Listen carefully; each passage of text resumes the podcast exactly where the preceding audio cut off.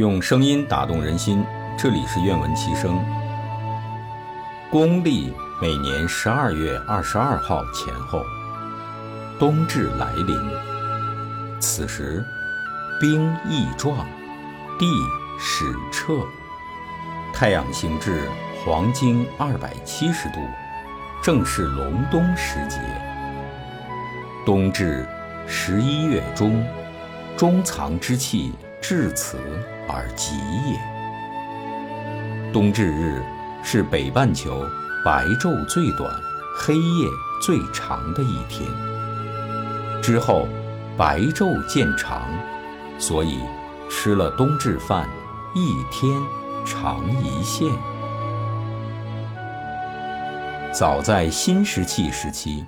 我国先民已经测定出冬至，并在商周时期用文字记载下来。它是二十四节气中最早测定并记录下来的节气之一。明代《月令名义》中记载了冬至时节的三种物候现象。第一候，蚯蚓节。蚯蚓。是阴趋阳生的动物，虽然冬至易阳生，但这时仍是阴气强盛时期，蚯蚓依然像绳子一样盘曲着，在土里度过冬天。第二候，麋角解，麋主要生活在水泽之中，故属阴，其角和水牛一样。是往后生的。冬至日一阳生，米感受到阴气渐退，阳气渐生，头角就自动脱落。第三候，水泉动，地下的泉水由于阳气的引发开始流动。一九二九不出手，三九四九冰上走。我国民间有冬至数九的习俗，就是从冬至日数起，每九天算作一九，一共九个九，前后八十一天。冬至时节，历代文人墨客写下不少千古诗篇，流传至今。如唐代诗人杜甫在《小志》一诗中写道。天时人事日相催，冬至阳生春又来。冬至预示着冬日已深，也呼唤着初春的到来。且让我们暂停匆忙的脚步，回望一年的收获与精彩，憧憬来年的美好生活。农历冬至，我们继续欣赏王登科老师的诗画作品《冬至》。春天的到来，像初恋，隐约可见，但又似是而非。夏天有点像长大成人，几个部位先发育。秋天像第一次远行。既坚定，又缱绻。冬天，她像我母亲，她刀嘴豆腐心。咏念四气诗，冬至十月中，唐·元稹。二气俱生处，周家正历年。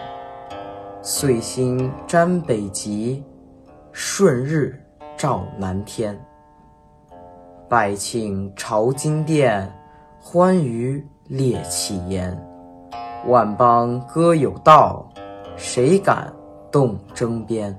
至后，唐·杜甫。冬至至后，日初长。远在剑南。思洛阳，青袍白马何有意？今古同陀，非故乡。梅花欲开不自觉，帝恶一别永相望。愁疾本平失潜性，诗成吟咏转凄凉。剪字《木兰花》冬至，宋·阮岳。小云疏瑞，寒影初回长日至。罗袜新成，更有何人继后尘？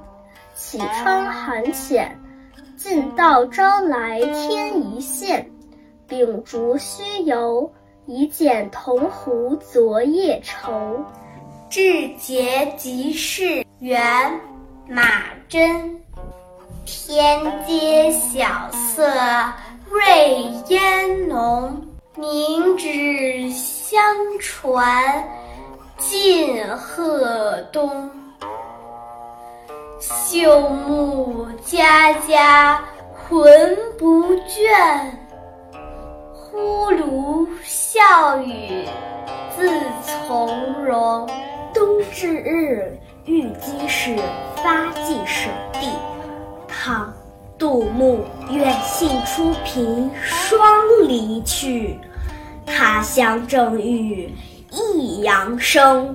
尊前齐解愁家国，念下为能忆弟兄。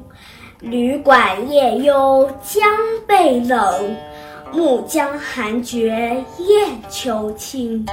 竹门风过还惆怅，疑是松窗雪打声。冬至，宋·龙普。冬至宵虽短，孤眠恨自长。枕单寒入梦，窗破月窥床。冬至夜，有感直出血。清·陈中平。